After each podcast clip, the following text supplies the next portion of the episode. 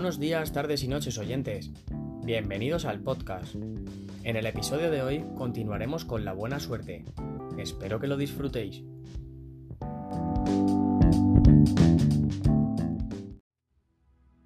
Capítulo 6 de la segunda parte. El encuentro de los caballeros en el bosque. La última noche, mientras Not buscaba un sitio para dormir, notó que su caballo pisaba un trozo de tierra fresca, regada, sin ninguna piedra, y al mirar hacia arriba descubrió un claro abierto entre las copas de los árboles. Más allá, observó a Sid echado y su caballo atado a un árbol. Sid. Este se incorporó. Aún no había conciliado el sueño. Not, ¿cómo te va? ¿Has encontrado el trébol? preguntó Not a Sid. No. Bueno, de hecho llevo ya tres días sin buscarlo. El primer día, el gnomo me dijo que no había tréboles en todo el bosque, así que decidí dejar de buscar. Entonces preguntó Not, ¿qué diablos haces aquí? ¿Por qué no vuelves al castillo? Antes de que pudiera responderle, se percató de que Sid tenía sus ropas tiznadas del musgo que crecía en el tronco de los árboles, sus botas embarradas y en general su indumentaria parecía claramente manchada como resultado de los últimos cuatro días en el bosque encantado. Pero, ¿qué es lo que te ha pasado? Desde que el gnomo me dijo que no podían hacer tréboles en el bosque encantado, me he dedicado a crear este espacio. Fíjate, tiene agua fresca y está bien abonado. Acompáñame. Te enseñaré el arroyo que he hecho llegar desde el lago donde habita la dama. Y mira, mira, prosiguió Sid emocionado e ilusionado por poder mostrar a alguien lo que había creado. Estas son todas las piedras y ramas que he retirado en dos días, porque no sé si sabes que donde hay piedras... Not le interrumpió. ¿Pero te has vuelto loco? ¿A santo de que te dedicas a montar un huerto de unos cuantos palmos cuando no tienes ni remota idea de dónde van a hacer el trébol mágico? ¿No sabes que este bosque es algo así como millones de veces más extenso que esta pequeña parcela? ¿Pero eres bobo? ¿No te das cuenta de que no tiene sentido hacer todo lo que has hecho si nadie te dice dónde demonios hay que hacerlo? Estás mal de la cabeza. Ya nos veremos en el castillo real. Yo me voy a buscar un sitio tranquilo donde pasar la noche. Not desapareció entre los árboles. Sid se lo quedó mirando, sorprendido por lo que había dicho, y pensó, Merlín dijo que podíamos encontrar el trébol mágico, pero no dijo que no fuera necesario hacer algo. Séptima regla de la buena suerte. A los que solo creen en el azar, crear circunstancias les resulta absurdo. A los que se dedican a crear circunstancias, el azar no les preocupa.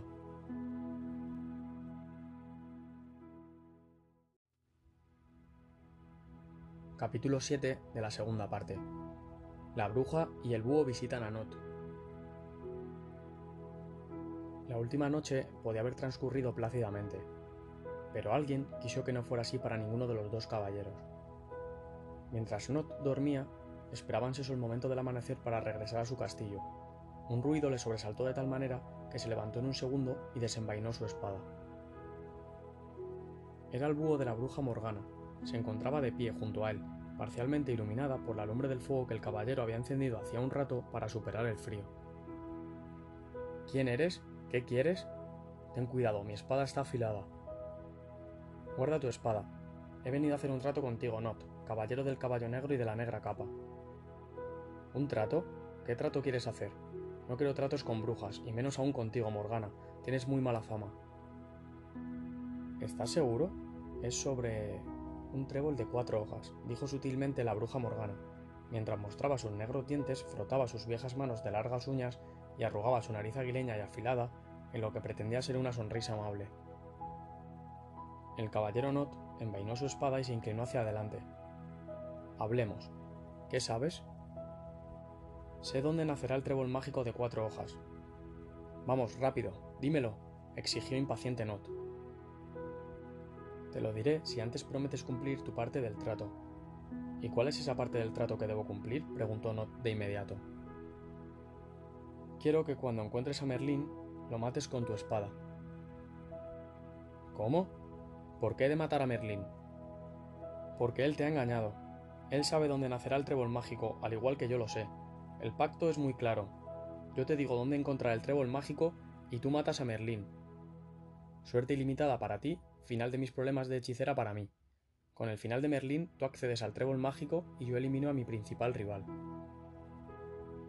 Not estaba tan desengañado y frustrado y tenía tantas ganas de tomarse la revancha y ser él quien hallara el trébol mágico que decidió aceptar. Eso no era extraño. Cuando una persona ya no tiene fe en que puede crear buena suerte, lo que hace es comprársela al primero que se la ofrece.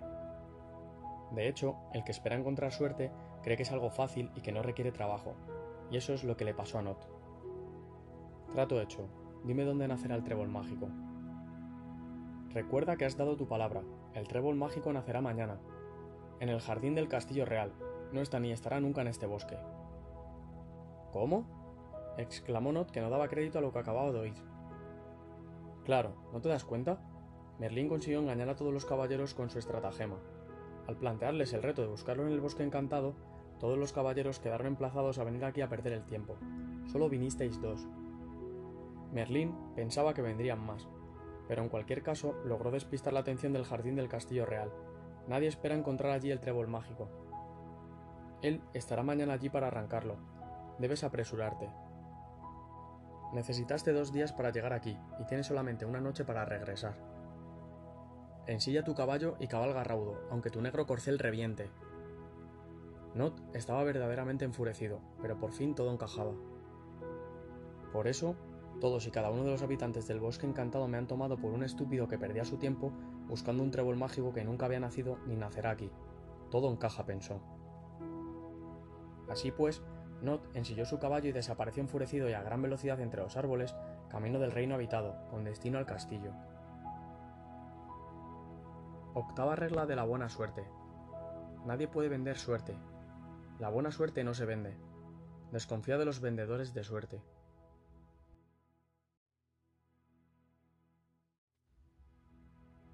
Capítulo 8 de la segunda parte. La bruja y el búho visitan a Sid. La bruja soltó una ruidosa y malévola carcajada y se dirigió hacia el norte, donde sabía que Sid pasaba la noche. Sid dormía plácidamente, tanto que al búho le tomó tres aullidos despertarlo. ¿Quién va? preguntó Sid. Se puso en pie y asió con firmeza la empuñadura sin llegar a desenvainar su espada. No temas, soy Morgana la bruja. Sid se mantuvo en pie. ¿Qué es lo que deseas de mí? La bruja era malvada, ella quería dos cosas, por una parte que Not matara a Merlín y por la otra, persuadir a Sid para que se marchara del lugar. De este modo, ella se quedaría con el trébol mágico en caso de que al día siguiente éste naciera en algún lugar del bosque. Morgana ideó otra mentira para Sid. El trébol mágico nacerá mañana, pero Merlín te ha mentido. No es un trébol de suerte ilimitada, es el trébol de la desgracia. Yo misma realicé el conjuro, el que lo arranque morirá a los tres días. Pero si nadie lo arranca, entonces Merlín morirá al caer la noche. Por eso os ha engañado a ti y al otro caballero, para que alguno de los dos muera en su lugar. Merlín precisa que el trébol sea arrancado antes de mañana al anochecer. Vuelve al castillo, Not ya está en camino. La bruja había sido muy astuta. No dejaba opción a Sid. Si al día siguiente encontraba el trébol mágico, no sabría qué hacer. Si lo arrancaba, moriría, pero ¿y si el que tenía razón era Merlín? ¿Y si en realidad era el trébol de la buena suerte? Lo mejor y lo más fácil sería hacer como Not, abandonar el bosque y no enfrentarse a ese dilema. Pensó durante unos segundos y a continuación le dijo a Morgana, Bien, entonces partiré esta misma noche. La bruja sonrió satisfecha, aunque Sid añadió, Pero iré a buscar a Merlín. Le pediré que sea él quien arranque el trébol mágico, el hechizo del que me hablas dice que quien lo arranque morirá los tres días, pero si quien lo arranca es Merlín, entonces él no morirá. El conjuro quedará deshecho, ya que el que debe morir si no se arranca y el que ha de morir si se arranca son la misma persona. Así, Merlín quedará salvo y después me dará el trébol. Sid había sido más inteligente que la bruja Morgana, que ahora ya no sonreía. Al darse cuenta de que Sid no había caído en su trampa, dio media vuelta con el búho en su hombro, se subió a la escoba y partió veloz, cual perro con el rabo entre las piernas, refunfoñando ruidosamente. Sid reflexionó sobre lo sucedido. Él sabía que Merlín no engañaba a nadie. ¿Cómo podía Not haber creído en algo así o lo que fuera que le hubiera dicho la bruja?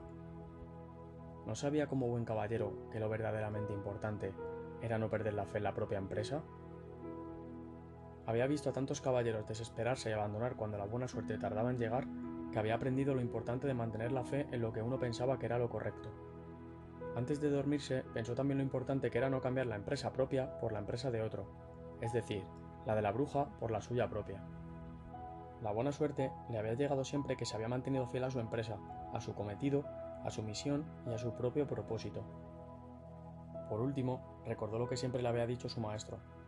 Desconfía del que te propone asuntos en los que se gana mucho de forma fácil y rápida. Desconfía del que te vende suerte.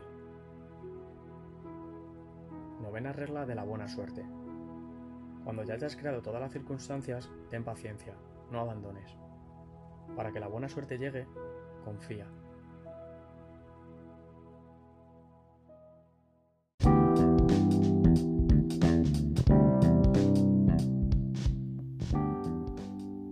Con esta lectura damos por finalizado el podcast. Espero que os haya gustado, que lo hayáis disfrutado y muchas gracias por escucharme. Nos vemos en el próximo episodio.